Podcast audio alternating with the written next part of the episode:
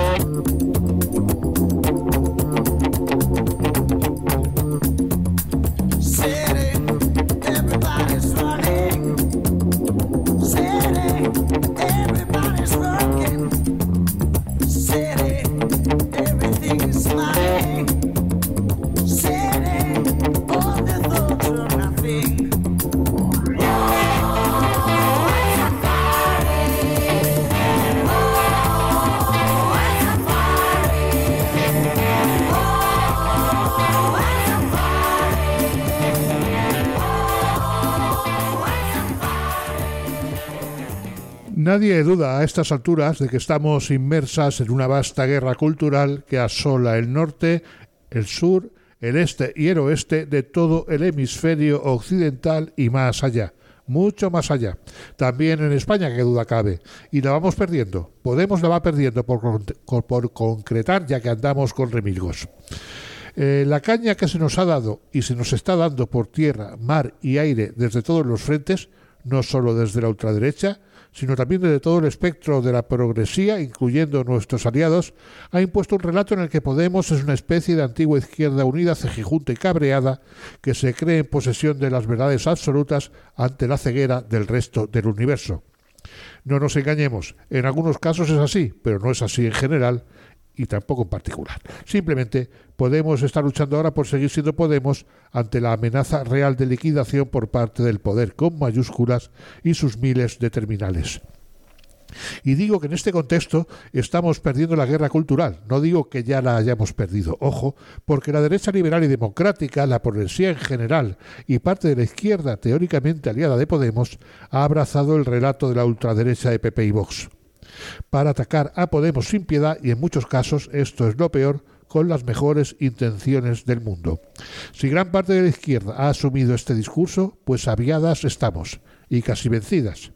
Los escenarios de esta guerra cultural son los medios de comunicación convencionales, los medios de comunicación digitales, las redes sociales y la nebulosa red en general.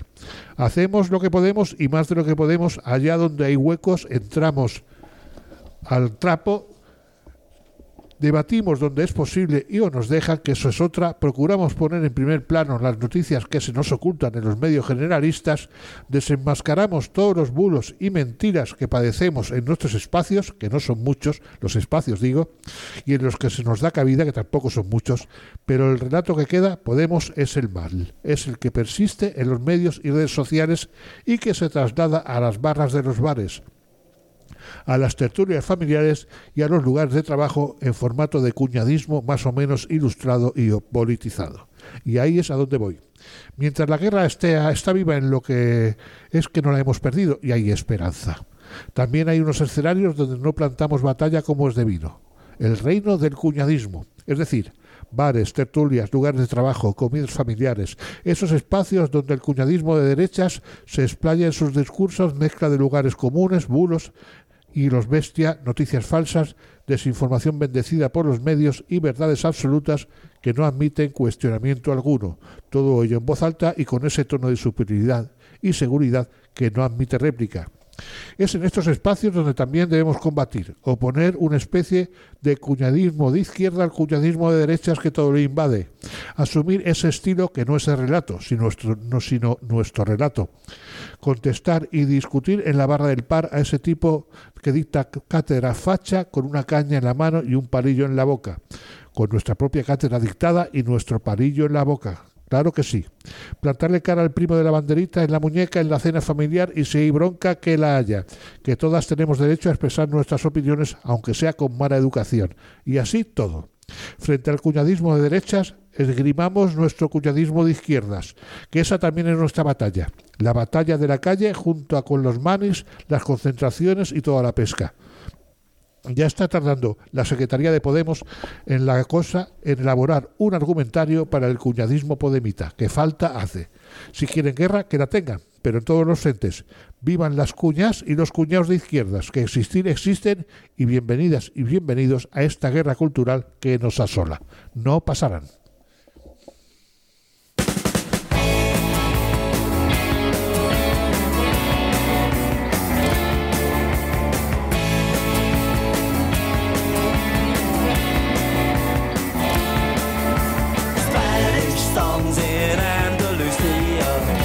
Inside. In the days of 39. Oh, please leave the vendana open, the decolor dead and gone. Bullet holes in the cemetery walls, the black car, the Johnny of the beer, Spanish bombs on the Costa Rica. Are dying in on the DC-10 tonight. Spanish bombs, you have to get away finito, just the cuera, oh my god, I thought quiero infinito. Yo te quiero, oh my corazón Spanish weeks in my disco casino. The freedom fighters died up on the hill. They sang the red flag. They wore the black one after they died. It was Mockingbird Hill. Back from the buses Went up in flashes. The Irish too Drenched in blood. Spanish bombs Shatter the hotels My senoritas los meten the bar Spanish bombs Yo te quiero infinito Yo te quiero, oh my Spanish bombs Yo te quiero infinito Yo te quiero, oh my corazón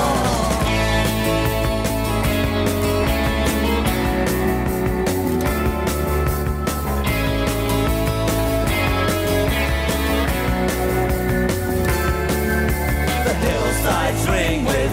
Free the people Can I hear the echoes from days of 39 Just full of bullets Ragged army. Fixing bayonets To fight the other line. Spanish bombs Rock the province.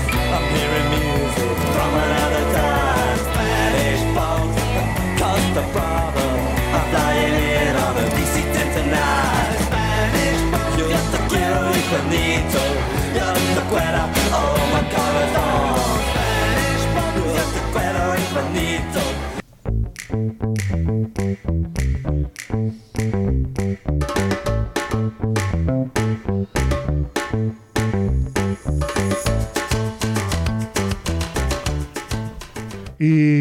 estrenamos sección, estrenamos sección en Alabora, sección dedicada a la juventud que teníamos muchas ganas. Divi Divi Tresor.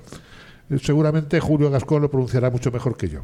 Eh, y eh, además inauguramos esta sección con un espacio juvenil, una asociación juvenil, llamadlo como queráis, a la que le teníamos, mucho, teníamos muchas ganas de traer a Labora. Ya hicimos varios intentos, tú lo sabes, Ceci también lo sabe, para traer a, a Labora a esta, a esta organización. Pero en fin, quien la sigue la consigue y lo hemos conseguido. Tenemos aquí a Jesús Manzanares, candidato de Pudén al Ayuntamiento de Torrent, que ha venido aquí en calidad de representante de Rebeldía el espacio joven de Podemos. Antes de nada, apuntar que Rebeldía, junto con Puden, organizará el próximo miércoles 5 de abril, pasado mañana, a las 7 y media de la tarde, en el Teatro El Círculo de Minemacret, en el número 3 de la calle Prudencia, Alcón y Mateu, un acto preelectoral bajo el lema La Juventud que Transforma, y en el que intervendrán el propio Jesús Manzanares, Marta Gómez, María Teresa Pérez, directora general del Instituto, Instituto Nacional de la Juventud, Pilar Lima, candidata de Puden a la alcaldía de Valencia, Natalia Jerez, candidata de Pudén al Ayuntamiento de San Vicente del Raspech, Moisés Pérez, candidato de Pudén a la Alcaldía de Tabernes Blanques, Cecilio Esteve, coordinador estatal de Rebeldía, paisano mío, por cierto, Alejandro Aguilar, director general de la Vivienda del Gobierno Valenciano, y Héctor Illuega, vicepresidente del Consell, consejero de Vivienda y candidato de Pudén a la presidencia de la Generalitat Valenciana. No sé si me dejo alguien, pero ¿cuál es el objetivo de este acto? Aparte de su duración, que puede ser, si tiene que venir tanta gente, lo tenéis todo muy organizado, digo bueno, en principio, gracias por, invitarnos a, Rebeldía. Eh, nosotros bien sabes que también queríamos eh, copar estos espacios, lo que pasa que, bueno, no damos abasto siempre, entonces, eh, bueno, el acto tendrá un carácter más informal. En realidad, aunque seamos tantas personas, son preguntas breves, serán preguntas que quiera hacer el público y son preguntas que son un poco más para conocernos a nivel personal y no tanto a nivel político, porque al final, a nivel político, sabes que estamos hechos de la misma pasta. Sí, eh, me imagino que también es un poco sirve un poco de presentación de en sociedad de rebeldía como ya espacio juvenil de Podemos. Eso es, eso es. Antes no, antes éramos un espacio más independiente, pero ahora sí que somos oficialmente las juventudes de Podemos, aunque antes fuésemos de forma oficiosa. Sí, de forma oficiosa, pero no de forma oficial. Vamos a hablar de rebeldía. ¿Cómo nació? ¿Cuándo nació?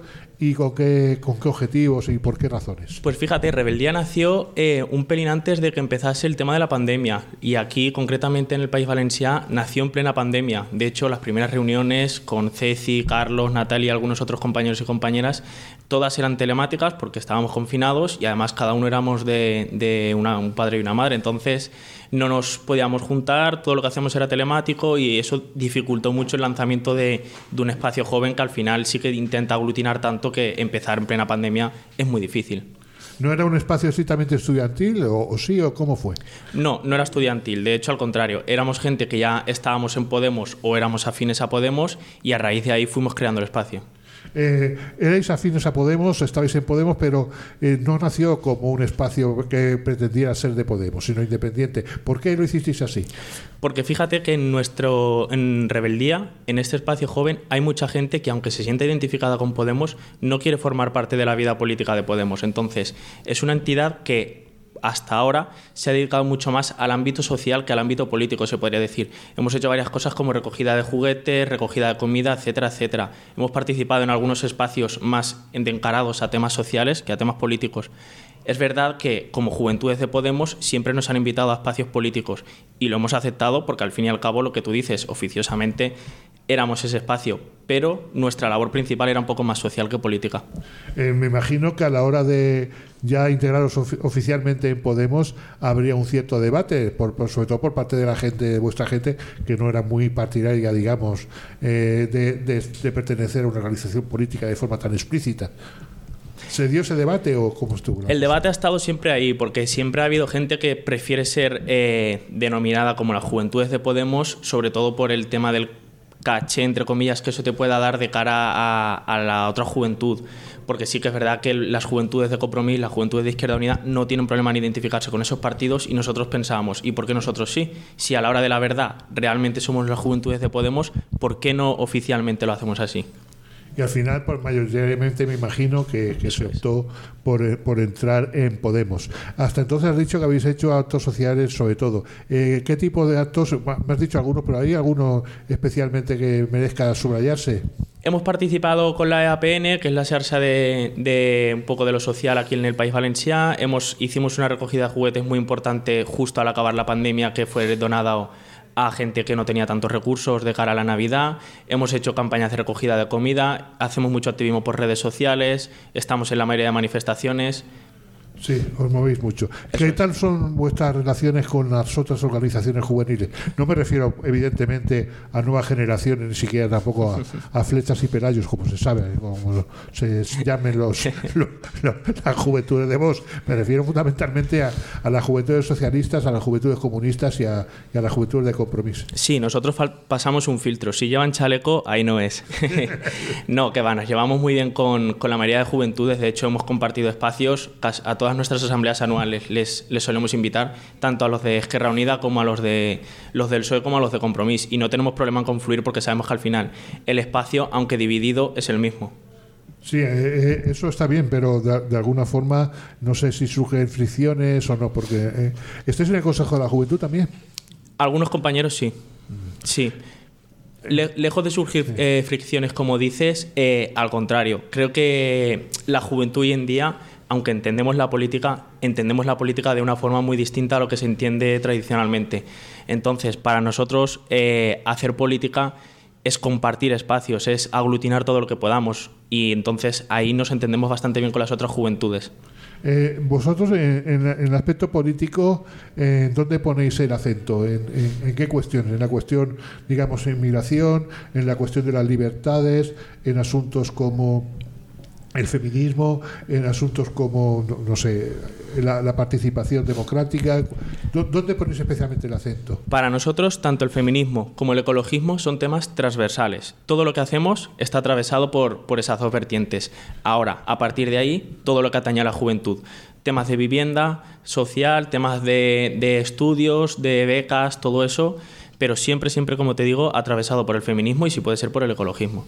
Muy bien, está, has explicado muy, muy, claro.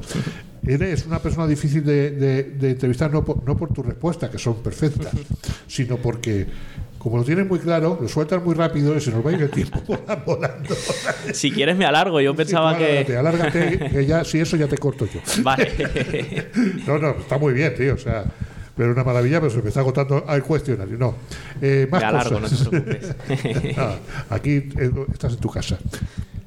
Eh, ¿Y, cómo os habéis encajado en Podemos? ¿Os sentís cómodos? Eh, eh, ¿Cuál es vuestra actividad dentro del partido? Porque tú sabes que, hay, organizaciones juveniles, por ejemplo, se ha hecho muchas veces público en, asuntos, en el Partido Socialista, la Juventud Socialista muchas veces se revuelven dentro del partido por, por algunas cuestiones, me imagino porque los jóvenes están mucho más a la izquierda que la línea oficial. ¿Vosotros habéis encajado bien en este sentido? Sí, te cuento un poco si quieres la trayectoria. Cuando nosotros éramos independientes no teníamos problema en revolvernos y nos teníamos que revolver. Si considerábamos que algo era injusto, como buena juventud que somos, lo manifestábamos. Tal vez no públicamente como lo puedan hacer los jóvenes del, del, del Partido Socialista, pero sí que dábamos un toque de atención de, oye, tal vez por ahí no sea. Pero al fin y al cabo, eh, siempre con, con el respeto y, tolerando las posiciones que, que toma Podemos oficialmente, o Podem en este caso. Eh, a partir de ahí, eh, sí que es verdad que en, Podem, por lo menos en el País Valenciano, y creo que se extendido en el resto del territorio, nos han cedido siempre un espacio a la juventud. No hemos tenido problema, por lo menos en experiencias propias o de compañeros y compañeras, en, hacernos un espacio dentro de los círculos, dentro de, de las asambleas y tal. Sí que es verdad que la edad no acompaña a la hora de las asambleas, porque bueno, parece que hay veces que estábamos en Jurassic Park en vez de en una asamblea, pero bueno, sí que es verdad que al final eso es algo, una realidad con la que tenemos que convivir y con la que no podemos hacer nada. Nuestro objetivo sería que toda la juventud se, se movilizase políticamente, fuese o no fuese en Podemos, pero es algo que es muy difícil de hacer hoy en día y si es muy difícil de hacer es en parte porque hay espacios que no son realmente amables. Ya te digo que con nosotros hemos tenido la suerte en Podemos de que sí de que han sido muy por amables. La, por la parte que me toca y por lo que sé, sé que habéis sido muy bien recibidos y además con muchas ganas, con muchas ganas. me imagino porque Podem tampoco es un partido especialmente tradicional en ese sentido, sino que es mucho más abierto y, y, además nos hemos alegrado mucho siempre de, de recibiros. Eh, me imagino que dentro de Poder tenéis ganas de hacer cosas. ¿Habéis propuesto algo tenéis alguna idea? Hemos colaborado en la mayoría de programas políticos de, los municipios, sí que le hemos dado un poco el toque juvenil o hemos, o hemos elaborado algunas propuestas respecto a la juventud que son extensibles a, a todos los programas pero luego sí que nos hemos centrado un poco más en apoyar a los candidatos, en este caso yo, candidatas, em, en los municipios, porque creemos que al final la fuerza está en la visibilidad y la visibilidad se gana conquistando territorios, conquistando ayuntamientos, conquistando cortes, conquistando entidades públicas que al final nos van a proporcionar esa red de apoyo para que demos un poco más de pie a la juventud a decir, hostia, eh, mira Jesús que, ha llegado concejal, mira Natalia que ha llegado alcaldesa de San Vicente, mira Moisés que ha llegado alcalde, ¿por qué, ¿por qué yo no? Sí, no, además eh, yo quería subrayar ese hecho, no solo de Moisés, candidato a alcalde, tú también lo fuiste, candidato a alcalde de Torrent, que por cierto, habéis conseguido allí que haya una, una candidatura unitaria con compromiso y Esquerra Unida. Te felicito públicamente porque tela. Pero en cualquier caso eso demuestra vuestro compromiso, ¿no? Es decir, me voy a una lista, me la juego, doy la cara y a, y a ver qué pasa. Y yo me gustaría subrayar eso. ¿A ti te movió, qué te movió a, dar la cara en ese sentido?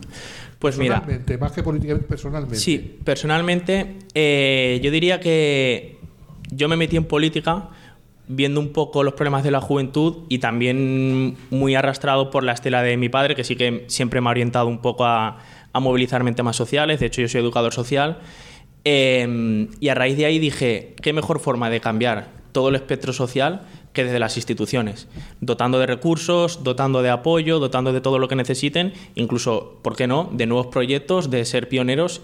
Si tenemos los conocimientos, tenemos las ganas y tenemos la energía, vamos para adelante. Entonces, en ese sentido, pensamos, como podemos solo, probablemente podemos sacar buenos resultados, pero tal vez no sean necesarios. Entonces, eh, vamos a juntarnos, vamos a intentar conquistar ese territorio y en cuatro años, cuando hayamos conquistado ese territorio, hayamos ganado, hayamos llevado a cabo políticas públicas que sean de calidad y tal, vamos a ver qué pasa. Vamos a ver qué pasa. Muy bien, te, felicito y además te, doy muchos ánimos y mucha fuerza. Gracias. Mucho ánimo y mucha fuerza. Eh, ¿cuál hablando de territorio, ¿cuál es la implantación territorial de rebeldía ahora mismo? ¿Por dónde estáis implantados? Estamos en casi todo el territorio, incluso ahora hemos, eh, hemos inaugurado en Melilla, si no recuerdo mal, en Malilla, perdón, y... En Melilla, exacto. No, no, perdona, en Melilla, que me he hecho un lío. ¿En Melilla? En Melilla, sí, sí, sí. Que me estaba confundiendo con el barrio. Es territorio comanche. Sí, sí, bueno, ahí lo que te digo, la parte social de rebeldía tiene muchísimo trabajo que hacer. Eh, en todo el país valenciano, aparte de las capitales, estamos en algunos municipios y bueno, pues en Madrid en, y en... Es que te diría que en casi todo el territorio hoy en día. O sea, salvo algún... Salvo alguna, alguna provincia de Andalucía y tal, Creo que estamos en casi todo el municipio. ¿En o sea, en casi todo el territorio. seréis más o menos? No sabría decirte un número. No sabría decirte un número. Muy bien. ¿Tenéis eh, ambiciones de, expandiros más en este sentido? ¿Hay planes, hay algún proyecto al respecto? Yo creo que más es que de expansión, porque ya estamos lo suficientemente expandidos, de afianzar. De afianzar lo que tenemos, de, de lo que hemos logrado, sacar pecho y ahora de, de, ir a por más. O sea, ir a por más pasa por lo que te he comentado, por conquistar espacios públicos y de esa forma nos afianzaremos seguro en todos los territorios. Eh, antes de despedirnos, hay una pregunta que es obligada. Eh, sumar, ¿cómo lo ves? ¿Cómo lo veis en rebeldía? no es un debate que hayamos tenido abiertamente, te voy a decir mi postura personal. Rebeldía supongo que adoptará la postura oficial, que tampoco dista mucho de la mía. Yo creo que Podemos debe estar en sumar, pero no se puede estar a cualquier precio. No quiero que quedemos, como tú has dicho, como un remilgo de Izquierda Unida eh, no quiero que demos esas vibras a, la gente, sobre todo a la gente joven, que sí que nos ve un poco como que ya ha pasado nuestra época. ¿Qué es lo que se quiere vender? ¿eh? ¿Qué es lo que se quiere vender? Pero sí que es verdad que en un partido nuevo se necesitan unas garantías, se necesitan unas garantías y eso pasa, pues por lo menos, por lo menos a nivel democrático, por hacer unas primarias abiertas. Muy bien. Eh, Jesús, ¿qué edad tienes, por cierto? No te lo he preguntado. 24. 24 años, ¿eh? Y aquí el chaval. no, no, lo digo sin condescendencia, no, sino con mucha admiración. Muchísimas gracias. Esperamos contar con vosotros más, en más Seguro. espacios aquí con, con- con vosotros, con Rebeldía en concreto y también contigo, por supuesto. Te deseamos muchísima suerte en Torrent. A ver si eres Muchísimas concejal. gracias. Será de que, señal de que Seguro que sí. se ha triunfado. se, ha, se ha triunfado. Y muchísimas gracias por tu presencia. Un Nada, placer. a vosotros, a vosotros. Muchísimas gracias por invitarnos y recordad el, el miércoles a las siete y media. Recuérdalo, recuérdalo. Acudid al Teatro El Círculo, que ahí estaremos gente chulísima, esperando y deseando que vengáis. Y que la gente no se asuste, que toda la gente que hemos nombrado no van a hablar uno detrás de otro así. Eso es. En plan de gratis, ¿eh? No va a ser un monólogo. Seguro que es mu- muy divertido. Muchas gracias. A vosotros. Hasta luego.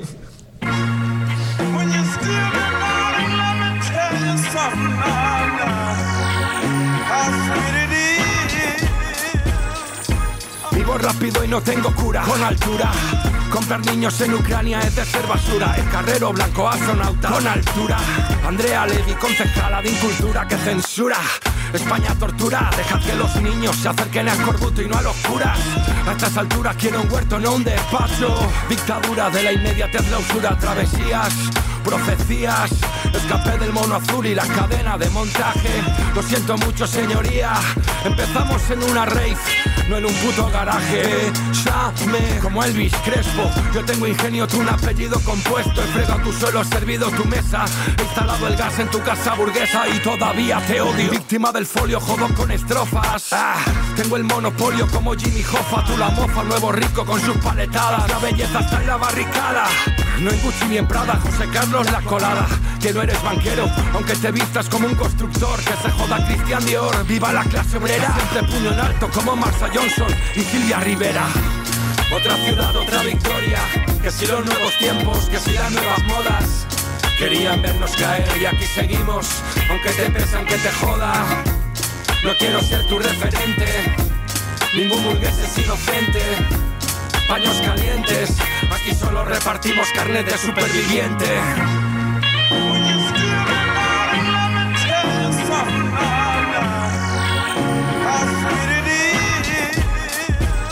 Irreverentes como Willy Toledo. 15 años en el juego, mira, seguimos sin miedo. Sin casarnos con nadie, sin pelos en la lengua. Eternos culpables pero en la lista de ventas. Que siempre fui la abeja negra. El objetivo de sus críticas y de sus piedras. Pero ya perdí la vergüenza, los celos. Pongo a sus palmeros a hacer pogos con libreros. Créelo, escupo al madero y al federal. Rodilla al suelo, mejor el cuello de Trump Un racista visceral, pero diría una verdad. Obama impidió respirar. En Siria y en Irak Va, construye héroes y se caerán. Y más con redes donde pierden su disfraz. Un ejemplo es el imbécil de Bosé Que critica el 5G mientras compra bebés, ¿ves?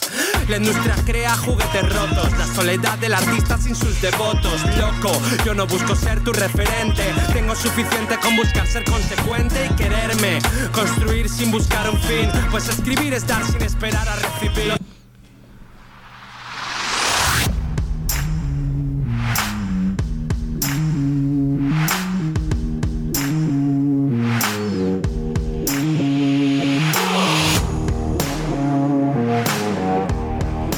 Vuelve una sección que consideramos imprescindible. A la hora de los trabajadores y els trabajadores. Madre mía. El mundo del trabajo, sus trampas y sus rincones y laberintos, sus huecos aprovechables, todo lo que hay que saber sobre el curro y sus circunstancias, lo sabe Ana Muñoz, que una vez más nos aclara las muchas dudas que hay en este mundillo. Buenas tardes, Ana. Buenas Bienvenida. tardes, buenas tardes, aquí estoy. Bueno, pues nada, hoy quería comentar que, que ha habido una novedad hoy, es que empieza y es que empieza mm, el tema este de que no, ya no tiene que llevar el parte de baja el trabajador a la empresa, sino que lo transmitirá directamente la seguridad social, bueno, el, médico lo transmitirá a la empresa, la empresa a la seguridad social y bueno, me parece muy bien por varios por varios temas. Uno porque el trabajador a veces está enfermo y tener que llevar el parte o encargarse de que alguien lo lleve, no sé qué, es un trastorno. Y luego aparte por la por el menor uso del papel que lo veo súper importante, porque eso de tres copias, pues ahora se transmite electrónicamente y se le da una copia al trabajador y prau.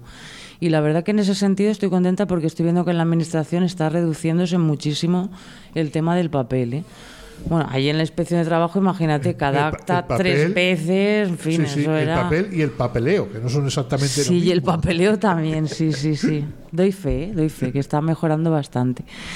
Y luego también comentar una consulta que hemos tenido. Hemos tenido una consulta de un chico que se llama Rafa, justamente. Tocayo. Que, sí, que dice que, que, que tiene que hacer cuando le pregunten por cuánto quiere cobrar cuando va a una entrevista de trabajo. A ver, aclarar que esto es una opinión mía, ¿vale? Claro, está fundada no por experiencias, pero pero que no hay no hay un ahí no hay una ley ni entonces eh, a ver si vas a ir a, un, a una entrevista de trabajo para un puesto que no es muy cualificado eso no te lo van a preguntar porque te van a pagar eh, a convenio lo que sea y prau Sí, te van a pagar una mierda. eh, eh, sí, exactamente. Eh, y, y- y si es a convenio, pues bien, aún que tienes convenio. Bueno, y luego lo que sí que se puede dar esto es en puestos pues ya de mayor nivel, ¿no? Esto sobre todo gente joven con, con estudios y tal. Entonces, ahí es muy conveniente primero informarse de cuánto se está pagando en el sector. No ir así sin ninguna información porque eso es una locura. Y luego también hay que tener en cuenta que no hay que decir cantidades muy bajas porque te estás mal vendiendo y estás dando una mala impresión, te estás eh, subestimando y eso ya la empresa, si tú mismo te subestimas, imagínate. Y tampoco cantidades astronómicas porque vas a parecer listillo de turno, ¿no? Entonces, en función de esos rangos salariales que tú puedas haber ido averiguando que se pagan en el sector y, en este puesto, tienes que ver también la concurrencia competitiva que hay, porque claro, si hay mil personas para un puesto de trabajo, pues tampoco te vas a poner muy estupendo, ¿no? Y lo que sí que se puede apretar es en empleos ya muy cualificados y donde haya muy poquitos trabajadores, donde puedo contar un caso de dos chicas con prácticamente idéntico currículum. Una pide 27.000 euros anuales, la otra 35 y contratan a la de 35. Por eso digo que a veces es importante también, en fin, valorarse uno mismo, ¿sabes? Que eh, entonces, bueno, también es conveniente decir el sueldo bruto anual, porque hay gente que va y dice, bueno, yo 2.000 euros al mes. Claro, que 2.000 euros al mes y luego las pagas van incluidas, la empresa tiene cuatro pagas al año, ¿sabes? O sea, se quedan en, en un... En un En en- iba a decir una palabrota. Eh, entonces, es, lo mejor es dar rangos, a lo mejor, si es para empleos de estos donde se cobra bien, pues eh, con una diferencia a lo mejor de 5.000 euros, de 27 a 32, de 30 a 35, algo así. Pero Claro. ya digo que esto es una opinión también en función a A mí experiencias es y que tal siempre me ha mías. parecido esto una pregunta un poco trampa, porque además generalmente eh, me imagino que no todo el mundo se informa antes de los sueldos de esa empresa y tal, es decir, Mm. Alguien, un trabajo medianamente cualificado, eso es cierto, pues va a una empresa, sabe que es una empresa solvente, que es una empresa buena y le interesa trabajar ahí en función de su, de su capacidad y su currículum y, y todo eso. Pero claro, no creo que vaya mucha gente sa- sabiendo lo que cobra todo el mundo en esa empresa. Entonces, una pregunta un poco trampa, claro, porque puedes llegar ahí y te, ¿cuánto quieres cobrar? ¿Eh? O sea, No sé si hay una respuesta tipo estándar para salir del paso con dignidad. A ver, si, si quieres dilatarlo un poco, pues puedes decir, hombre, yo quiero cobrar en función de la responsabilidad que voy a tener. Sí, pues, por ejemplo, ¿no? Sí. Por no enmarronarte. Y así ganas un poco de tiempo o no sé. Pero es que al final sí que vas a tener que dar un dato porque es que si no vas a quedar como un mindundi. Entonces, si no te has informado antes, pues mira, eso lo da la experiencia. Seguramente vas a quedar mal. Por eso yo recomiendo que la gente se informe. Y también puedes tener en cuenta el, el- si estás ya trabajando, pues oye, si estás cobrando 27.000, pues no vas Claro, a irte para cobrar fácil. menos, Quiero ¿sabes? cobrar más. O sea, yo Claro, co- ahí- ahí sí, yo donde estaba cobraba tanto y aquí quiero cobrar más. y ya está. no inflar tu sueldo actual, porque al final las empresas se acaban enterando de lo que cobras. Sí. Yo no sé cómo lo hacen, bueno, sí que lo sé, pero Vamos vamos. a enterar de tu vida privada con Sí, las entre redes ellas, sociales. entre ellas hay trasvases de información y tal, entonces inflar el sueldo para tampoco tiene mucho sentido. Normalmente vas a quedar mal. Y respecto a esto, pues no Sí. mucho más que decir. Yo creo que más o Sí. menos está Pero ya que claro. hablamos de, de esto de currículums, en los currículums se miente mucho. Eh, ¿Es conveniente mentir mucho, poco, lo justo, nada? A ver, lo justo. A ver, que es que es que ¿Qué es lo justo? más que mentir sería, pues, no sé cómo, voy a decir reforzar. Adornar. A ver, todo- todos hemos puesto alguna cosa en el currículum para quedar mejor y, y no siempre ha sido cierto. No hay, no hay que poner barbaridades, no vas a decir, he sido, no, no he trabajado en la CIA, ¿no? Pero Sí. vamos, que siempre sí, pues a lo mejor añades cosas de he dado clases particulares en no sé dónde y a lo mejor es mentira. Cosas así que, se, que no te puedan averiguar. Ya, ya, Porque ya. claro, en eso no estás de alta y Algún día tal. habría, habría que dar un tutorial sobre cómo adornar un, un ¿Cómo currículum mentir? con arte. ¿Cómo mentir? ¿Cómo mentir con arte? Bueno, yo quiero, si me queda tiempo, Sí, te queda tiempo. quiero comentar, porque es que me... Tres minutos o cuatro Vale, minutos. pues me han pasado unos datos del INE y, y- y esto también es mercado de trabajo. Entonces quería comentar que, que he estado viendo los datos que me han pasado, porque yo, como soy de letras, con los gráficos y las tablas me llevo mal. Entonces un amigo me ha pasado unos datos y me ha parecido que, no cambia nada en este país, no. Yo creo que está cada vez... mm, más acentuado, ¿no? Porque he visto que hay eh, de 3.430 y pico mil empresas en España, pues un 95,7% son microempresas. Sí. ¿Vale? lo creo. Así Entonces, es este país. Este, este dato me parece importante. Cuando, cuando yo estudiaba ya estaba en el 90 y pico, pero veo que no solo se mantiene, sino que encima sube.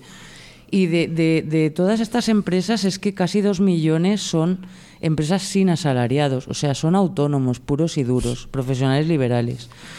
Y, y yo quiero poner el acento en esto porque me gustaría que se hicieran políticas más dirigidas a autónomos, porque es que me pone del hígado ver como empresas que tendrían que pagar un veintitantos de, de, de impuesto de sociedades acaban pagando un 5, un 7, un 9 y, y mientras tanto la gente corriente estamos pagando un 15, un 20 en nuestras nóminas y, y- y, bueno, los autónomos que la verdad pocas políticas han hecho en este país los sucesivos gobiernos por los autónomos. Y resulta que tenemos un tejido empresarial que básicamente son eso, Que básicamente no es empresarial, es de autónomos. es que Exacto, yo creo que a lo mejor habría Es que, que, que más de la mitad, es el que 56%. distinguir ya entre empresas y autónomos, pero del todo. O sea, que no se Mm. Es que para mí los autónomos son trabajadores también, Claro. porque realmente lo único es que te buscas tú la vida, pero deberían hacer muchas más políticas dirigidas a esta Tota- gente. Totalmente de acuerdo. que lo pasa mal y encima tienen que competir con grandes empresas que tienen todos los beneficios del mundo. Eso, y decir también, y ya acabó el alegato, Sí. que de todas estas microempresas que no tienen eh, capacidad, eh, bueno, que no, que no pueden tener representación sindical, ¿eh? que si quitamos a los autónomos, que evidentemente están solos, los que tienen entre un trabajador y cinco trabajadores, es que suponen también el cuarenta y pico por ciento de empresas de este país Sí, con trabajadores que no tienen que no de- tienen representación sindical, porque claro, este- que estamos en- hablando de, de un país en el que el sector servicios ocupa casi el 80%. Entonces, de la división, pues Hombre, esto habla, aparte de, de- de la estructura empresarial, habla mucho de la estructura productiva de, de este país que- Sí. y que es manifiestamente mejorable. Mm. Y bueno, y que, y que es normal también que los mejores sueldos pues están en donde hay más trabajadores aglutinados, que, que los sindicatos, pues cada uno tendrá la opinión que tenga, pero al final es verdad que donde hay un sindicato fuerte, Sí. ahí hay mejores condiciones de trabajo. En eso estamos totalmente de acuerdo. Mm. La unión hace la fuerza y aquí nos están cada vez separando más. Bueno, pues eh, toma- Ale, ya he acabado. tomamos nota de tu alegato. Mucha- muchas gracias, Ana. Un placer, como siempre. Te esperamos, ya te lo comunicaré dentro de dos martes. El martes que viene, no el siguiente. ¿Vale? Muy bien, muy Venga, bien. muchas Venga. gracias. Hasta la próxima. Hasta la próxima. Orgulloso de estar, orgulloso de estar entre el proletariado, entre el proletariado. Es difícil llegar a fin de mes y tener que sudar y sudar para ganar nuestro pan. Este es mi sitio, esta es mi gente, somos obreros, la clase preferente.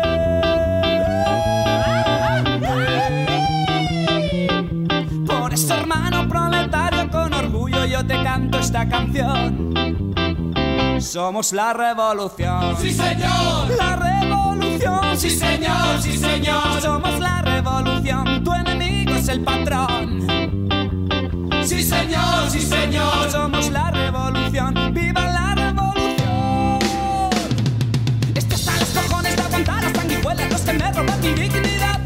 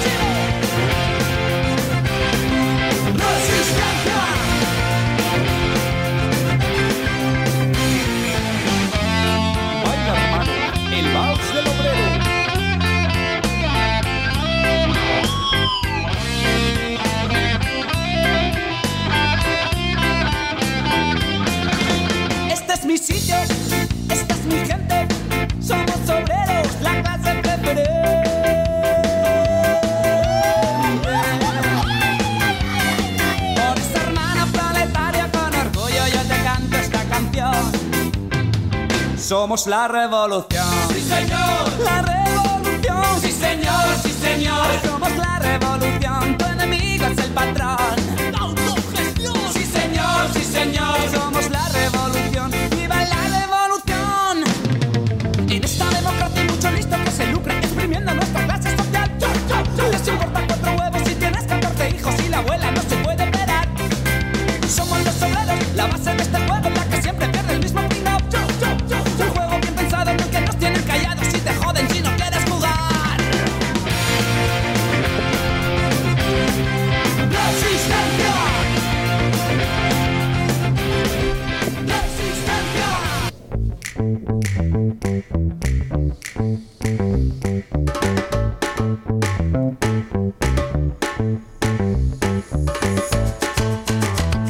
Esa sección de juventud que no hemos podido tener hasta hoy, que tanto tiempo hemos deseado tener, pues la hemos estrenado hoy antes con el- la, la entrevista al joven este de Rebeldía y Dimitri Sort vuelve hoy con, una nueva entrevista. En este caso eh, la conduce Rafael Alargón, nuevo en esta plaza, le damos la bienvenida.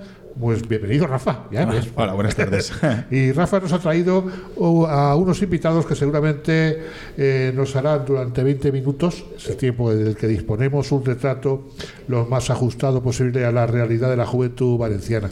Se trata de Cristina López y de Raúl Camacho, técnicos de educación y juventud del Ayuntamiento de Masanasa.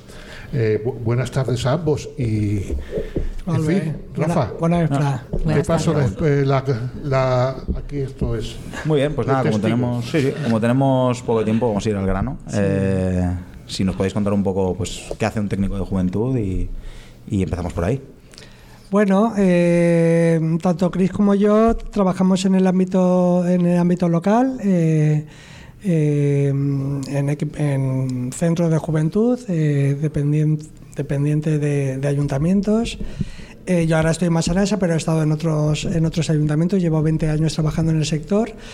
Y principalmente, yo, a mí me gusta decir que lo que hacemos los técnicos de juventud es acompañar a, a los jóvenes en su proceso de crecimiento y en su proceso vital de, de descubrir eh, el mundo más allá de, de- de lo que han podido ver ¿no? en, en- en el ámbito familiar o en, en- en el de la escuela. ¿no? Y luego, si queréis, profundizamos más, pero principalmente eso, acompañar, acompañar y, y estar junto a ellos. Y Cristina, mm, A ver, yo me sumo a lo que a lo que dice Raúl.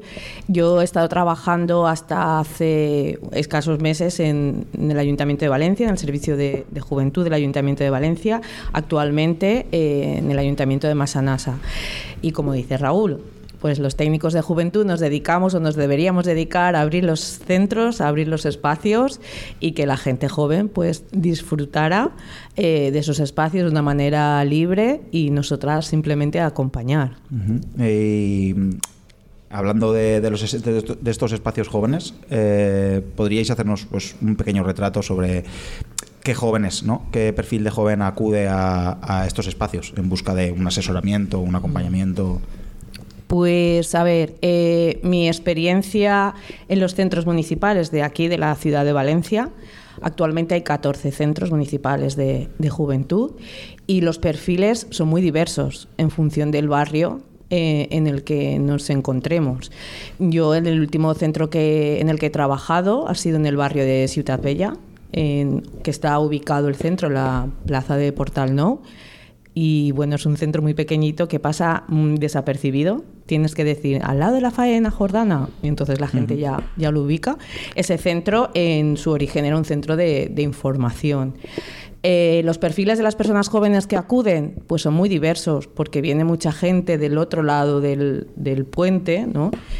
Mm, poquita gente de lo que es el, el propio barrio y es gente pues jóvenes recién llegados, gente muy muy diversa y, y personas jóvenes que van buscando asesoramiento básicamente y a partir de ahí pues ya empezamos a gestionar otro tipo de, recursos.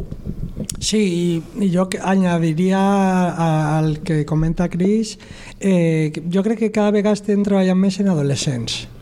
Eh, en gent que està començant a eixir al carrer i que troba en el- en l'espai jove o en el casal jove o en la casa joventut un espai segur i un espai on, on se, se senten cuidats no? eh, per els professionals que estem, que estem, que estem ahí. Eh, I després el que diu Cris, eh, molt divers i molt condicionat al, al, al lloc on, on s'ubica el, el centre de joventut. Muy bien. Eh, preparando la entrevista, ¿no? Eh, he estado leyendo una encuesta que se preparó desde, desde el IBAG para. Se le hizo a más de 2.500 jóvenes de la ciudad de Valencia y me ha parecido interesante detectar principalmente que como petición los, los jóvenes buscan del municipio en el que están un espacio sano para pues, disfrutar de un ocio eh, tranquilo, fuera de, de las adicciones ¿no? relacionadas con el alcoholismo, las drogas, las, las redes sociales. Eh, ¿Cómo trabajan? Pues, cómo- qué, qué recursos tenéis los técnicos o estos espacios jóvenes para ofrecer eh, estas alternativas eh, a los chavales y las chavales? Sí, l'altre dia ho parlàvem Cris i jo el tema, per exemple, de les begudes energètiques que arriben en, en que s'està convertint ja en un problema seriós de, de salut. El tema de l'educació emocional, per exemple, és un tema que, que el tenim en el, en el nostre dia a dia. A lo millor fa 10 anys eh, eh, treballàvem el tema del hachís o, el, o altre tipus de substàncies, substàncies i ara el tema de les pantalles, el tema de, de, la, de, la, de la mancança que n'hi ha, per exemple, el tema d'educació de, sexual. Clar, són espais on el, el, el jove se sent segur, se, som, se sent relaxat i de repent comença a parlar-te de coses que a lo millor no ho parlen en, en casa, no ho parlen tampoc en, en l'institut i de repent troben a un adult que jo crec que eh, els joves, els adolescents necessiten de la figura de l'adult. Mm. eh, I jo crec que aquesta figura eh, eh, eh, els tècnics de joventut, les dinamitzadores juvenils, els animadors juvenils estan cobrint aquesta figura no, que, que dona seguretat i que dona respostes o que ajude al propi jove a trobar respostes en temes com, com comenta Rafa. ¿no? Y sobre todo ahora que se está hablando mucho del tema de la salud mental, eh, precisamente los centros de bueno, los centros juveniles somos ese espacio donde las personas jóvenes te hablan de sus problemas.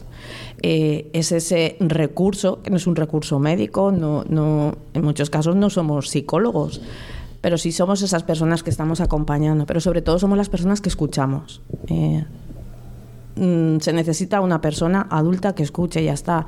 Y además es una, es una demanda, es una solicitud que surge de, de ellas y de ellos.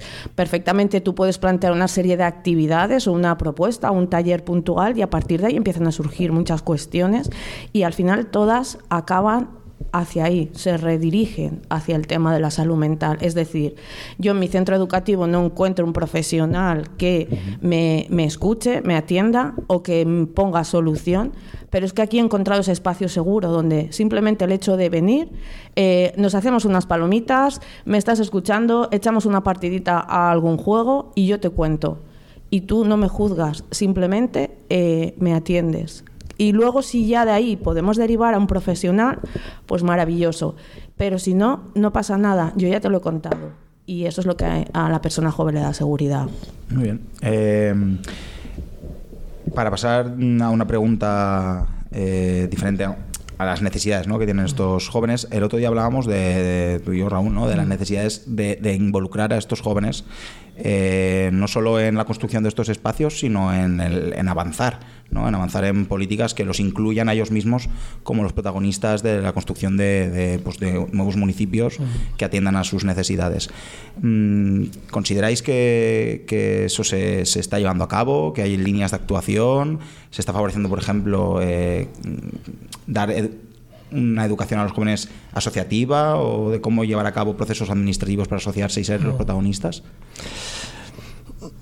Sí, ah, el tema de la participació juvenil jo crec que al final és el nostre eh, objectiu final. És a dir, eh, tot el que m'està parlant de, de treballar la salut, treballar l'oci, treballar, eh, generar espais on puguen estar, al final mm, és el procés o el camí per a que finalment un dia vinguen i te diuen i te diguen volem muntar un festival de música, volem organitzar un campionat esportiu, volem ser nosaltres els protagonistes en les festes populars de, del nostre barri o del nostre municipi. Eh, el tema de l'associacionisme pues, està canviant molt. Jo recorde fa mm, 15 anys el, els tècnics de joventut vivíem obsessionats en generar moviment associatiu. Eh, clar, penseu el que és eh, la gestió d'una associació per a un grup de xavals que se junten, en molts casos menors d'edat, per a fer partides de, de joc de taula o per a eh, tocar la guitarra o per a fer música electrònica. Mm, jo crec que era un error, és a dir, eh, eh, hem de generar participació i hem de crear nous mecanismes de, de, de participació que vagin més enllà de la constitució formal d'una associació. Però que el nostre objectiu final, o per lo menos el meu, eh, de treballar en joves, és crear eh, joves crítics que puguin canviar les coses i que siguin protagonistes eh, de, la seua, de les seues vides i de les polítiques públiques que van adreçades a, a joves. Mm, Yo creo que en los municipios sí que se está dando, sí que se trabaja desde esa perspectiva que está comentando Raúl, pero desde mi experiencia en la ciudad de Valencia, eh, no, no llega. Pero no llega porque desde la propia concejalía no se facilita tampoco. Y tenemos esa sensación pues que los centros municipales y sus técnicas y técnicos somos como islas.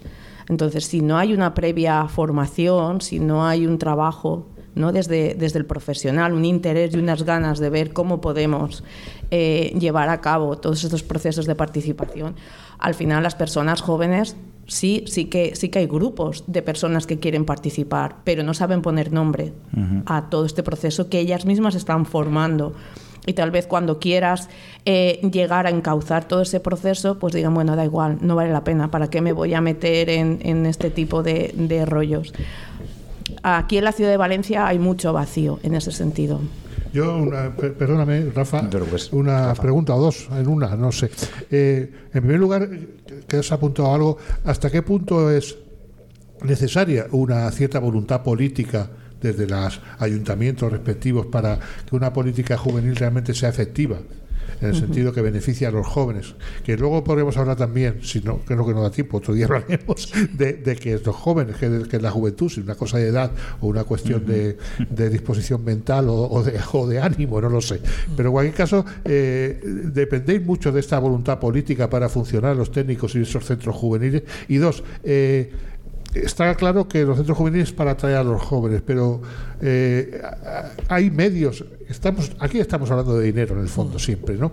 Hay medios para que esos centros juveniles salgan a buscar a los jóvenes, es decir, para que la montaña vaya a buscar a Mahoma y no. ya está. Antes de vuestras respuestas, me gustaría añadir, porque justo la última que quería iba en torno. No, no, perfecto, porque solo era completar que este año, por ejemplo, nos despertábamos o empezamos el año con la noticia de que se habían privatizado cinco centros de juventud de la ciudad de Valencia y que avanzaba en ese camino, ¿no? La política. Entonces, no sé cómo, cómo lo veis. Sí, bueno, eh, Ciudad de Valencia lo, le- os voy a dejar a Cris, ¿vale? Que, que ya os comente. Sí que es verdad que la Ciudad de Valencia siempre se ha, se ha visto. Yo he trabajado más en, en, en lo que es eh, eh, la comarca del Horta Sud, eh, los municipios, y siempre hemos visto con mucha pena a Valencia Ciudad. Y pensábamos que era cosa de Rita Barberá y de repente, eh, ocho años de, con Ribó que se han hecho cosas muy bien, pero en cambio en, en temas de juventud seguimos con el modelo de Rita Barberá. Centros municipales que no conoce nadie, precarios y, y gestionados por una empresa de Málaga, una empresa de recursos humanos de Málaga.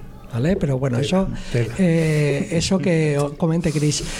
A ver, eh, mm, eh, en un principio iba a ser, iba a ser malo con la clase política en temas de juventud. Pero sí que es verdad que los políticos, eh, al menos en el ámbito local y en mi experiencia, nos han dejado hacer cosas que a otros departamentos no les han dejado. ¿vale? El otro día hablábamos de, eh, en un encuentro que teníamos con compañeros de, otros ayuntamientos, como eh, hace 15, 20 años era facilísimo coger las llaves de la Casa de Juventud, equipamiento municipal y público, y se la da- dábamos directamente a los chavales para que ellos por la, el fin de semana por la noche fueran a la Casa de Juventud.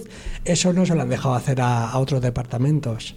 Eh, eh, hemos jugado siempre al límite de muchas cosas, hemos de, la- de normativas, eh, eh, al margen de las secretarías y de las intervenciones de los ayuntamientos, y hemos hecho cosas que, bueno, que nos lo han permitido hacer, ¿no? Sí que es verdad que hemos tenido que argumentar mucho cara al político eh, lo que lo que lo que el sentido de, de funcionar así ¿no? con los jóvenes ¿no? Eh, y afortunadamente y yo creo que podemos hablar de a nivel estatal Lorta Sud el consorcio Chovenet es decir hay una tradición que viene de los años 80 yo he sido joven de centro de centro de juventud y hablando con otros amigos y conocidos de, de Madrid, de Barcelona, de Andalucía, bueno, eh, la verdad que, que- que- que hemos sido referentes desde, desde los años 80. Y a ese nivel yo creo que se nos ha dejado hacer mucho. Voluntad política evidentemente es necesaria, es decir, si aquí el político no se lo cree, nos ganan los interventores y los secretarios y a Rafa también se lo comentaba antes, al final la competencia eh, de las políticas de juventud es una competencia autonómica, es decir, si un ayuntamiento no quiere hacer política de juventud, nadie le va a decir nada y por tanto estamos hablando de un, un- un ámbito que eh, evidentemente necesita de la, de la voluntad política. Bueno, pues en mi caso es todo lo contrario. A ver, eh, cuando el personal técnico ya ha tenido experiencia trabajando en los centros municipales, ¿no? Yo he tenido mi experiencia previa a trabajar en Valencia con, con Raúl, cuando tienes una formación, tienes un interés y al final es una vocación, acabas trabajando en los centros de la ciudad de Valencia, dices, madre mía, ¿esto qué es? Eh, y ya no es porque lo diga yo como profesional, sino que las personas jóvenes que van llegando a tu, a tu centro, a tu espacio, van haciendo ese espacio suyo, empiezan a hacer una serie de solicitudes básicas. No están pidiendo eh, nada extraordinario, no están pidiendo viajes alrededor del mundo, ¿no? Están pidiendo recursos. Eh, y, tú les tienes que explicar, "Mm, no hay presupuesto. Mm, mi presupuesto en el Centro Municipal de Ciudad Bella ha sido como máximo de 70 euros al mes para poder llevar a cabo actividades. 70 euros al mes. Sí. Y eso ya es mucho. Es decir, ¿por qué he tenido 70 euros al mes? Porque pico y pala, pico y pala, más diciendo, sí o sí, esto lo necesito. Yo recuerdo cuando llegué a Ciudad Bella que no podía poner cartelería en la puerta, porque una señora decía, una señora que estaba por encima de mí, que eso era antiestético, ¿vale? Y entonces, ¿cómo los jóvenes van a saber que aquí hay un centro municipal de juventud? Mm, No, no pongas cartelería. Pues Cris puso cartelería y a raíz de ahí, pues la gente joven empezó a llegar. Eh, un centro que se cae se cae, su infraestructura se cae a trozos y hace cuatro años que se hizo una reforma, está lleno de humedades, no hay mobiliario. Eh, tuvimos que recoger dos sofás de la calle para que los jóvenes se sintieran cómodos y pudieran tener al menos dos sofás donde estar y poder ver la tele o poder sentarse. Y luego eh, mobiliario que cada técnico hemos aportado personalmente. Eso, un centro municipal de de- del centro de la ciudad de Valencia. Mm, es triste. Es un centro en el que si llega un joven en una silla de ruedas no puede entrar porque no es accesible. No es accesible. Hemos tenido que atender a esa persona joven este en la calle. Entonces, eh, ¿dónde está la voluntad? El verano pasado se inauguraron dos centros en el- la Malvarrosa, en el barrio de la Malvarrosa, y a los pocos meses en el barrio del Cabañal. El centro del barrio del Cabañal se inaugura porque el centro juvenil de origen, que está en la propia concejalía de Algiró, se cierra. Las razones mm, muy diversas. Pero una de las que más nos llamó la atención no, no es que esto tiene que ser un centro de exposición, porque si vienen aquí las personas jóvenes, adolescentes, ¿no? como es lo que estábamos comentando antes, que el perfil molestan. ¿Molestan? ¿Las personas adolescentes jóvenes de la ciudad de Valencia molestan en un centro de juventud? Vale. Inauguramos Malvarrosa. Muy bien. Un, un- bajo que actualmente se está cayendo a trozos también. Sí, sí, tiene muchas salas, pero no son salas en las que se pueda trabajar. Igual, humedades, puertas, marcos de las puertas que se caen, etc. Inauguramos Cabañal. Y, entre comillas, nos obligan a todos los técnicos a acudir a esa inauguración porque fue una gran inauguración. Allí se presentó todo el mundo. Era necesario que los jóvenes de la ciudad de Valencia supieran que el Cabañal se inauguraba. Cris no fue. Cris no fue, ¿por qué? ¿Qué diferencia hay entre el barrio de la Malvarrosa y el barrio del Cabañal? ¿Qué diferencia hay entre los jóvenes del barrio de la Malvarrosa y del barrio del Cabañal? No hay ninguna. Se inaugura con, creo que fueron tres, cuatro ordenadores, una tarde. A la mañana siguiente solo había dos, porque se llevaron los de la brigada del ayuntamiento, los demás. Ya habíamos hecho la foto. Entonces, voluntad, pues bueno, que me digan a mí dónde está la voluntad realmente. Y es muy triste que las personas jóvenes pregunten, eh, ¿quién es la concejal o quién es el concejal? Bueno, es. Ahora mismo haces una encuesta y, y mucha gente tampoco sabe quién es el alcalde. Eso ahí, yo no sé, no sé mucho. Pero Es bueno, verdad, ¿eh? eh, si estamos hablando de Sí. lo que tú preguntabas, ¿no? La, Sí. la voluntad. eh, ¿Te interesan las personas jóvenes de, de tu ciudad? Pues esa sería mi pregunta.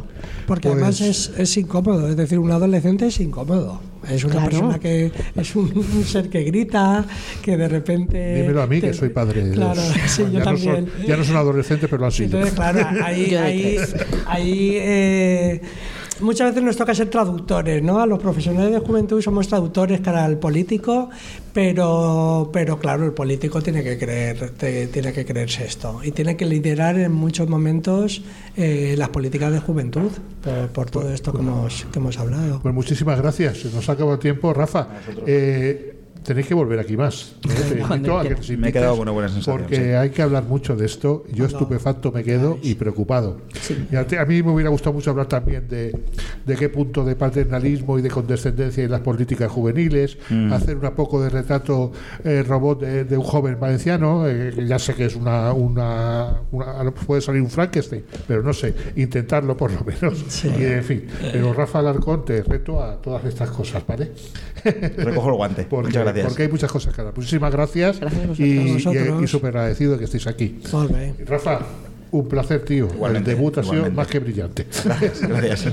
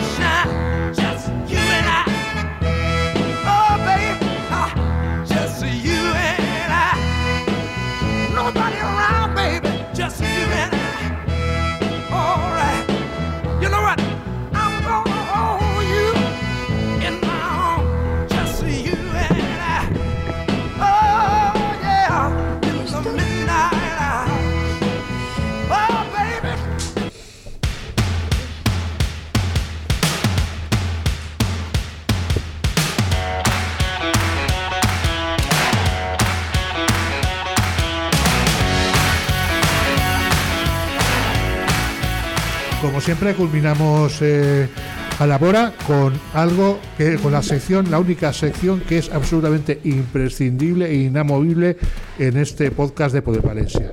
Es la mesa de dones. Doñi Sánchez coordina y presenta ya a las contertulias de hoy. Hola, gracias, Rafa Juan. Bueno, estamos aquí una tarde más con unas compañeras. Tenemos aquí a Marta, a Vicenta, a María José y a Empar. Y el tema que vamos a tratar esta tarde, que está muy de moda por medio de las televisiones, es el de los vientres de alquiler. Y os voy a leer que dice, según aquí el comentario de Spanish Revolution, que España es ese país en que se registraron 2.500 niños comprados en 10 años, pese a estar prohibido. A ver qué opináis vosotras de esto, de los vientres de alquiler, y qué habéis oído en los medios, y, y qué pensáis. Bueno, en los países on, on se est- es legal es en Canadá, en Estados Unidos, en Rusia, Ucrania, Georgia, Reino Unit, Austràlia, Sud-àfrica o Tailàndia. Són els països on està permès la, o sigui, els vientres d'alquiler, no? Les granges per a dones. A mi és que me pareix me pareix molt triste, vull dir que a les dones se les utilitza per a com a granges, parlàvem abans, no? En Ucrània, que se'n va molta gent a, a, vull dir a per un fillet, i n'hi ha dones allí que estan, estàvem comentant abans, n'hi ha dones que estan en un puesto, estan embarassades, no se poden menjar, tenen que menjar lo que, lo que els donen, no poden eixir i estan molt controlades. Això és una granja de dones, no? O sigui, estem currant per a... Sí, como si fueran animalets. Es un negocio, es el capitalismo, es el mercado amigo que decía. Sí, és el ja. Es el mercado.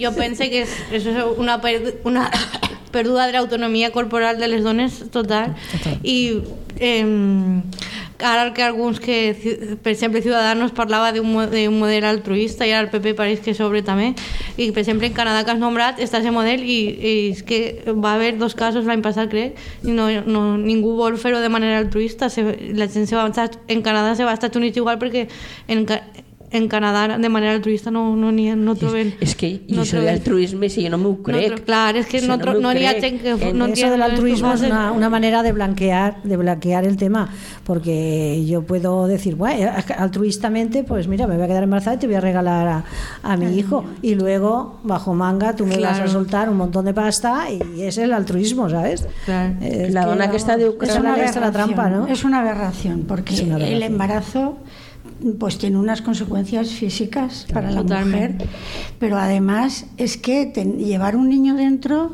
supone también una carga emocional.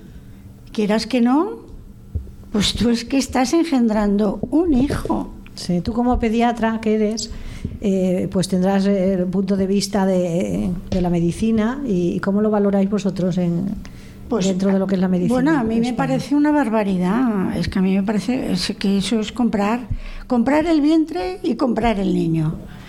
Entonces, las dos cosas. Entonces, eso es que un embarazo, pues, tiene sus vómitos, tiene, so- que solo sea eso, claro. Puedes tener una hipertensión, mm, eh, tiene muchos riesgos. Sí, una de azúcar, que hay muchas madres también. que claro, son- una, diabéticas. una diabetes Sí. eh, gestacional. Gestacional. Entonces, tiene muchos riesgos un embarazo, como para alegremente quedarte embarazada, desde luego al- altruistamente, es que no me lo creo, no, es que no se puede creer. Mm. Generalmente todo eso se hace por dinero y generalmente son personas, son mujeres pobres. Vulnerables. Totalment. claro, La, la dona esta d'Ucrània diu que li pagaven 15.000 euros per el seu embaràs. Eh, així en Espanya crec que són 1.000 famílies, per lo que he llegit, 1.000 famílies anuals que, que recurrixen a, als vientres d'alquiler, no? Mil familias, son moltes. i són molt, molta, molta gent I, i luego que això genera uns 15.000 milions de dòlars anuals vull dir-te que és un, el negoci rodó Sí, sí, i lo de altruisme és que jo no m'ho crec precisament per lo que estàs parlant que sap molt bé com, com, com se porta un embaràs vull dir-te O sea, que no estem parlant de llevar-se els dents ni, ni res per estil, estem parlant de nou mesos i i d'unes conseqüències. Claro, es que, y las edades ahí están que altruistament que no, no, no, hi ha, no, no, no, hi ha, no hi ha que volen fer i a part que ja és greu comprar el, cos d'una dona i, i també és comprar el xiquet perquè algú s'imagina com seria comprar un xiquet de 4 o 5 anys perquè, i perquè ve, veu, volen veure un, normal en un xiquet res, recient nascut és que és, és molt fort, és com tornar a quan els monges robaven els xiquets de les dones pobres per, per a donar-li a famílies riques que no podien tenir fills. És, és, tot, és que I volem, volem ve- vendre com un progressista, però és tornar, tornar al passat tot, Sí, totalment. a- al siglo- tornar a- al a siglos passat totalment. pasados. I damunt volem vendre com a progressista. Claro, es que es tornar y, y regresar a la esclavitud. Sí.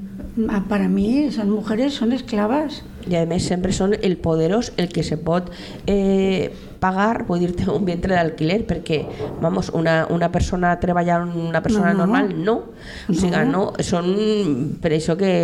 Claro, és que no saben com blanquejar-ho, perquè, perquè és que dona vergonya, entonces no no saben per on tirar, no, que si és altruista, que si tal, però sempre és la gent rica i les dones pobres les que tenen que claudicar per aquesta banda. Totalment.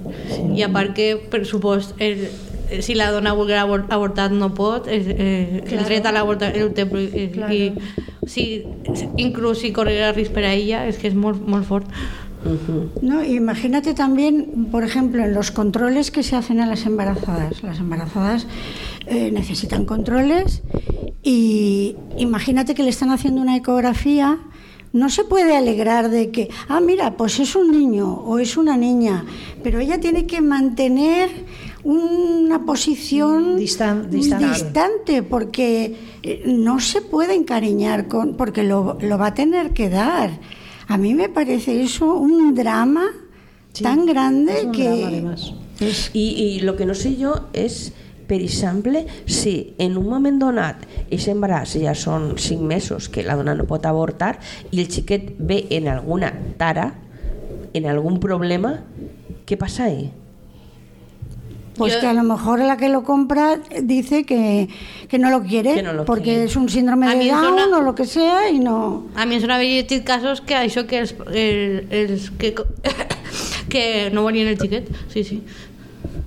O sea, Sí, fort. Sí, sí, sí, claro, puede haber padres que digan, vale, yo estoy pagando esto, pero yo quiero un niño sano. Claro. Ya que pago, ai, lo que tu comentaves de la ministra, no? Sí, sí. Coméntalo. Comentábamos de que, de- de que había oído una noticia de que la ministra, la ministra Margarita. de- Margarita Robles, Bueno, la actual ministra, eh, se trajo una niña de Filipinas, la adoptó hace algunos años y como era una niña un poquito rebelde, tenía ocho años, la habían arrancado de su país, de su espacio, la habían metido aquí en España, en una casa con su madre, una señora mayor, y como era rebelde, a los tres o cuatro semanas de estar en España, la devolvió, no la devolvió a Filipinas, la devolvió a un centro de menores, un Madre centro de acogida eh, de Madrid.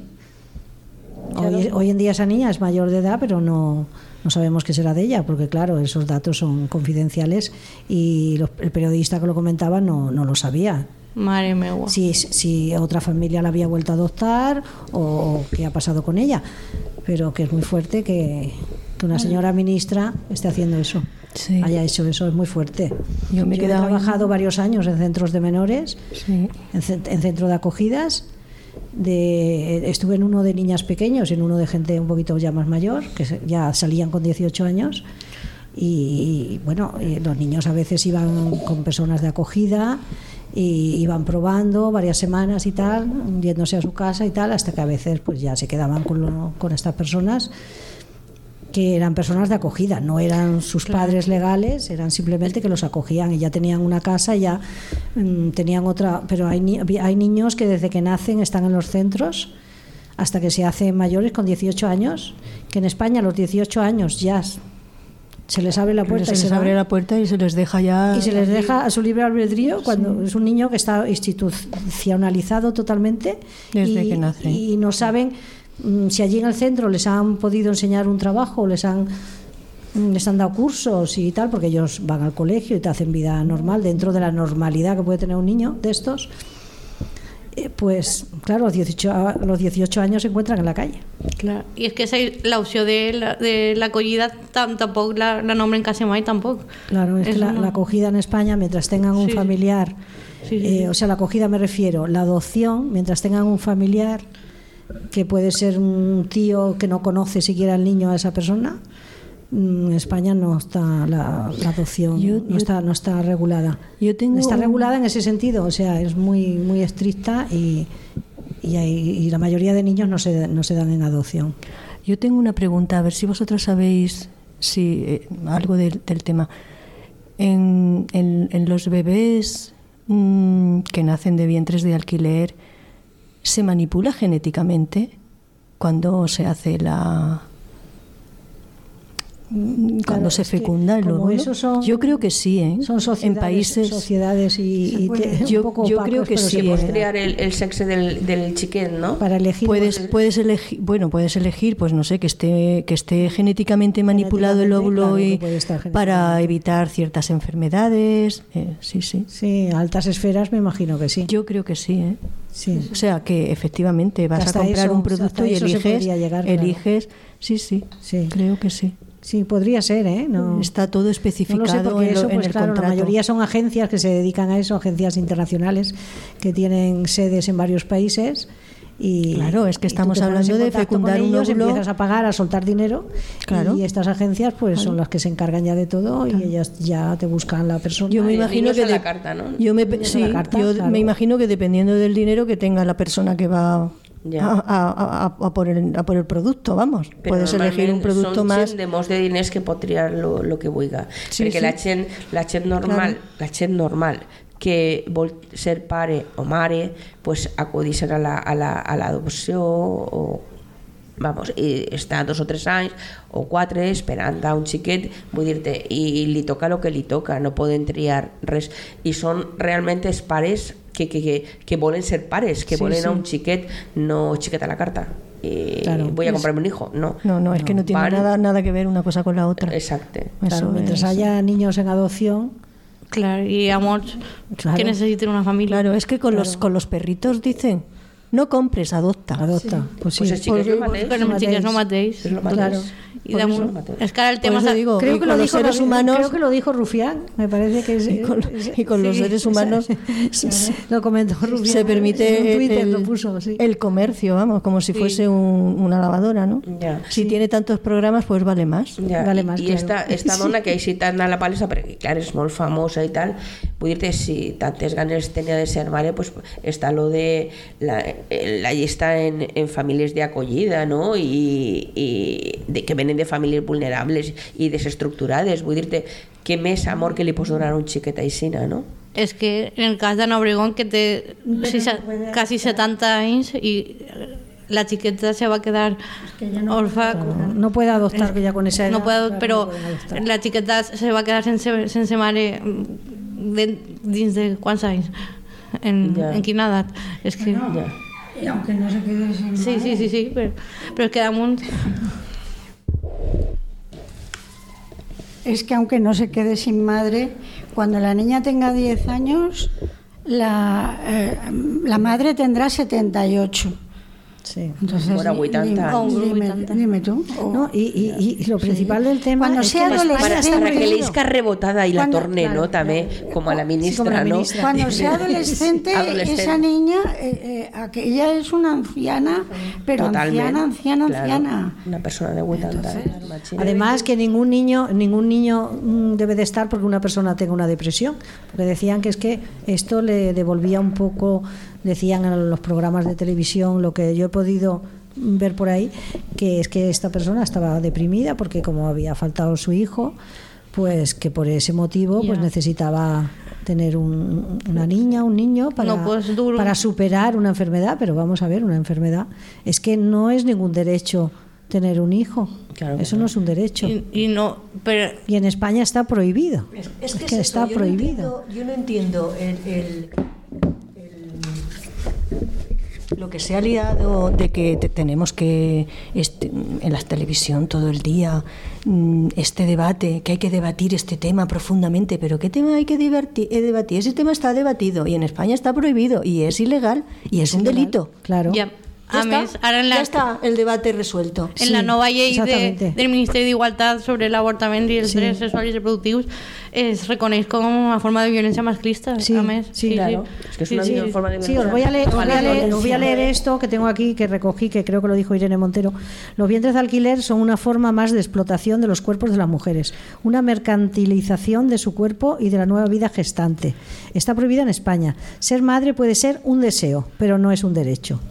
Y el altruismo es una forma de esconder que hay quien se lo puede permitir porque es rico y hay quien lo tiene que aguantar porque es pobre. Exactament. Que esta, aquesta llei, a part de eh, que té moltes, moltes coses positives com l'educació sexual en els centres o, o, est, o, esta, o este reconeixement, per exemple, la llei és, que són avanços importants. O con la, la nova llei de famílies que s'apro- se va aprovar la setmana passada, Sí, la tenemos ahí reciente, ¿no? La Sí. nueva ley de familias. que és un, un avanç molt, molt important. Sí, ¿podrías comentarnos cosas de la ley de familia? A ver. pues, primer que es, re, es, reconeix tot, es reconeix tots els tipus de família que Mm. hi ha ara i eh, pues, és que té moltes coses a veure, Sí, y se reconoce, se reconocen las familias LGTBI, se reconeix les famílies LGTBI, les famílies monoparentals, parentales. Eh, és igual en drets, eh, se- s'iguala també, la, crec que la, la parella de dret al matrimoni, Sí. Mol, moltes, moltes coses eh, són un avanç molt, molt grans i molt Sí, importants. yo es que no la tengo, no la tengo la, Pero la sí. familia. Sí que tengo que, por ejemplo, también la- los días que dan por, por hijo, pues tienen cuatro días de fuerza, de fuerza mayor, que lo pueden coger por días o por horas. Ocho semanas de excedencia hasta los ocho años, que se pueden coger indistintamente. Eh, hasta cinco días por enfermedad grave, pero no solamente de, de un familiar, sino si convives con, un- con una amiga, con un amigo y está enfermo, también lo puedes coger por ese motivo. Y una renta de crianza de 100 euros que cubre todavía más familias de, la que había- de las que había antes. Sí, sí. Que está muy bien para, Son- para que sea una ayuda. Són avanços molt importants. Sí. I parlant de famílies LGTBI, que moltes vegades es volen vendre la gestació subrogada com drets LGTBI i no, no és No és- així. Perquè, De fet, la majoria de parelles que adopten són parelles heterosexuals que no poden tenir fills Sí. i que ho facin parelles heterosexuals o, o homosexuals, el que tenen en comú al final és que són rics i que tenen diners per a poder comprar. Sí. Això és el que tenen en comú. Sí. És, no és, I no és, Sí, sí. no és una reivindicació no del es col·lectiu. cierto, no es cierto Mm, que, sí, que los sí, vientres sí. de alquiler es porque los, eh, las No, personas sí, sí, sí. gays o No és quieren- una reivindicació del col·lectiu. No, no, es- no, el colectivo dice que ellos no reivindican exactament. los vientres de alquiler. Encara, Eh, jo és que una vegada vaig veure la, la gent, vull dir-te, mm, era una persona, o sea, un homosexual, i sí, havia eh, adoptat xiquet, però perquè tenia el síndrome de Down, i, o sigui, això sí que són bons per, Sí. per adoptar, no? Una altra, una altra cosa no, per això sí, que no tenen cap problema. I el nostre secretari d'organització així, Jon, que té dos xiquets adoptats Molt bé. en el, en el seu home i, i els veus i és, es dius Claro, eso sí, las adopciones, las adopciones y lo que tú dices a, a niños con problemas.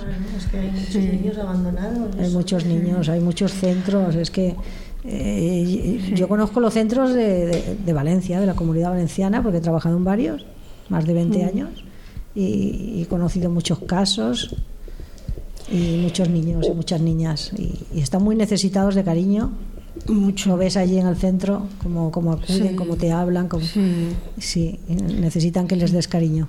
Sí. De totes maneres, en les televisions, una, una, una, una, una, perdó, en les televisions eh, han blanquejat el que ha fet esta dona, però vamos, eh, hasta la sacietat, no? O sea, sabent que és una cosa que no està ben feta, crec que per uno que així diguen, és que no és legal, és que això no està ben fet, és que les coses no se fan aixina, comprar-se xiquets aixina, eh, tots els de més, ai, és que està dolorida perquè ha perdut un fill, que és molt, molt, molt trist que, que hagi perdut un fill, però... Vamos a ver. si no puedes fer una, un es que eso- con la Un hijo muerto no tiene sustitución, es un hijo muerto exactamente. Pero es que un hijo, exactamente. exactamente, un hijo que ha faltado Claro, es como- ya no lo No vas, no- no, sustitución. lo va a sustituir. un tuit que, va, un tuit que va a decir que di- di- a mí se, se me ha mort el meu abuelo y no vas a comprar una, Un abuelo. un abuelo, un abuelo, claro.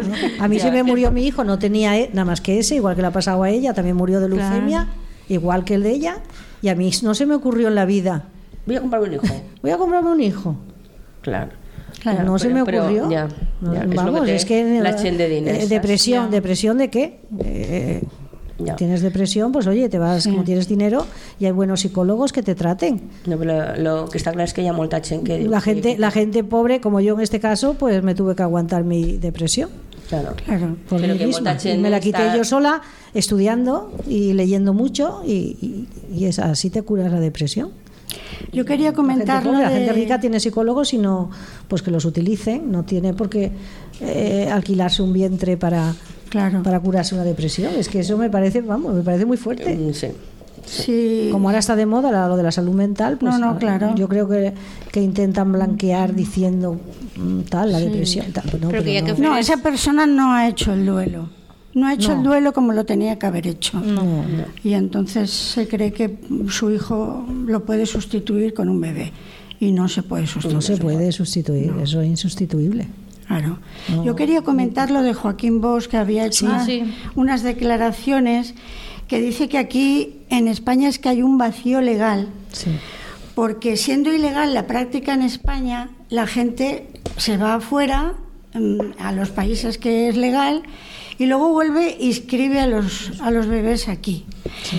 Aquí lo que pasaba es que antes de que esto se regulara en España, pues había una disposición, una La disposición 10 creo que es. una instrucción leyendo, 2010 o algo así eh, que que no pro- que, que no prohibía eso que no prohibía que, que la gente se fuera al extranjero porque aquí todavía no estaba regulado se fuera al extranjero tuviera el niño y aquí se inscribiera pero pero es que ahora está regulado y entonces lo que dice Joaquín Bosch es que esa disposición se debería derogar Sí. y si está prohibido aquí en España Está también está prohibido. prohibido Claro. que traigan niños del extranjero y que se- pudieran inscribir aquí. Claro, es que si tú te compres, ejemplo, marihuana, bueno, hachís en Ámsterdam, que es legal, y udus a España, así te... Así te, Claro. te, te caula del pulpo. Te caula del pulpo porque es ilegal, claro. Sí, sí, Porque en, en personas...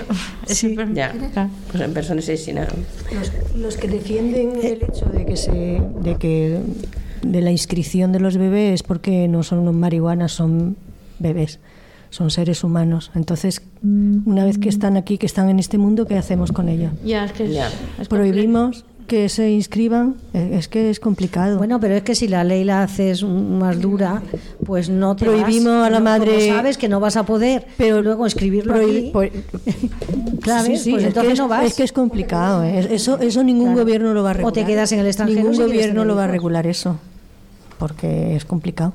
No, claro, es complicado. Y, además complicado. ti- hay- tiene que haber una voluntad política mm, de muchos partidos políticos que, que se pongan de acuerdo con el tema. Pero y el otro día salió Ciudadanos enseguida, aprovechando el, el tirón de Ana Obregón, enseguida metiendo un, eh, un- una- Sí, el PP también dijo que Sí, pero están de acuerdo diciendo- no- Estaban en el PP, sí, sí, ya. el PP Sí, sí, París que está, que les parece bien si no hay dinero de por medio. Sí, claro. Sí. Ahora yo me voy Ya, a poner a parir para Ciudadanos una- dice lo mismo, para de forma altruista y tal. sí, sí. Y, Que una señora aprovechando el tirón, tenga un pues niño. lo metieron ahí en las Más cortes. país también lo dice. Sí, más Ostras, país sí, también. es verdad. Que, bueno, en fin. ¿En serio? Sí, el Más país también, Errejón, sí, Errejón también. que Sí. sentía que estaba a favor. Sí, sí. Eh, El rejón está por la regulación de eso, se- eh, de los vientres de alquiler sin ánimo de lucro. Sin ánimo de Bueno, lucro. anem a veure, però Pues- això, a, anem a baixar a la terra i anem a, a, a, a terra. Y el otro día en, en el programa matinal Tablero en Canal Red eh, había una diputada, una diputada o regidora de, Ma- de más, más Madrid que estaba defensando también. Sí, claro, es, lo llevan ellos políticamente, lo han dicho y, y aunque ahora se han callado un poquito, tampoco están dando mucho bombo, pero sí, sí, Sí, lo sí. llevan, lo llevan. Sí, igual que Ciudadanos. vamos. Estem molt mal, eh? Tenemos más país. Más como país el- està molt mal. Se va, mal, dicen mal. que va a desaparecer Ciudadanos, pero no desaparece porque se queda más país. O sea que. Y, y al- y el PP y el PP que el PP que o está estudiando. Claro, se van pasando, Muy se, ca- bueno. se cambian el nombre, pero es lo mismo. Muy bueno, Toni. Culturales les mateixes. Eso lo matéis. En, en Conte, un Podemos de derechas que era Ciudadanos, eh, un Ciudadanos de izquierdas que más, más, más Más, Madrid. pa- más Madrid. Sí, más- O más país, sí. Y aquí tenemos a Compromís que lo matéis, que dentro de poco dirán lo mismo. Sí, perquè el Baldoví pareix que fa, vol repicar tot el que fan más país, más Madrid. Sí, sí, sí. Sí, sí, está. Sí. Acordaros que se, pus- se pusieron de ladito con la ley del sí es solo sí es sí, que dejaron a, a Irene Montero sola. Y, y, y de- y ellos dijeron que se, bueno, se abstuvieron. Se És que la de, de força valenciana, però després van de, darrere de más, país, de más Madrid. Sí. És que és molt... Yo pues echo poner un mucho, mucho de menos a Mónica Oltra. Yo también. Sí, sí, ha sido irse Mónica Oltra y, y nada, y, y el Y se han partido ya- derechizado. se han derechizado. Més encara. Sí. Ja, sí.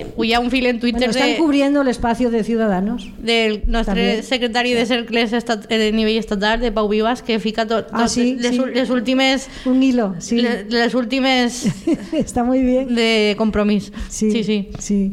Hay que leerlo, mirar a ver Sí. el Twitter de, De Pau Vivas. Pues sí, os lo pasaré, lo para que lo leáis, porque está muy bien. No, no, sí, yo lo he leído. ¿La has leído? Sí. Sí. Pues Ah, això. Claro, sí, entre ellas decía lo de la ley del solo sí es sí, por eso me ha venido a la cabeza, porque lo he O leído de esta tarde. no criticar a Juan Ross, por favor. Sí, no critiquéis a Juan Claro, Ross tampoco. favor, no. Que tiene que guanyamos de dinerets, ¿no? Que no, pobrecito. Sí. sí. Es una pasada. Bueno. Claro, entonces esto de esto de, de Yolanda Díaz pues se veía venir, ¿no? Pues una serie de cosas y, y entonces los actores que intervienen ahí, pues A veure com queda això. a ver Quina cómo queda. decepció, per favor. Sí, la gente decepción. estamos un poquito decepcionados, Pero pero, nosotros seguimos. Sí se puede. Sí se puede.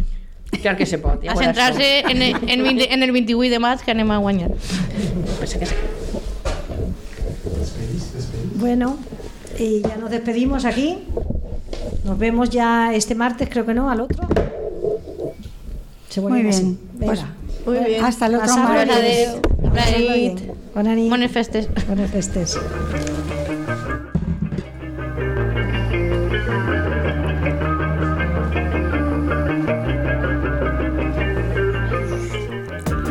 Aunque la mesa de dones se despide hasta dentro de dos martes, eh, a la Bora no. A la Bora volverá también el martes que viene en un formato diferente, pero volverá. En cualquier caso, hasta la próxima semana y que seáis todos muy felices.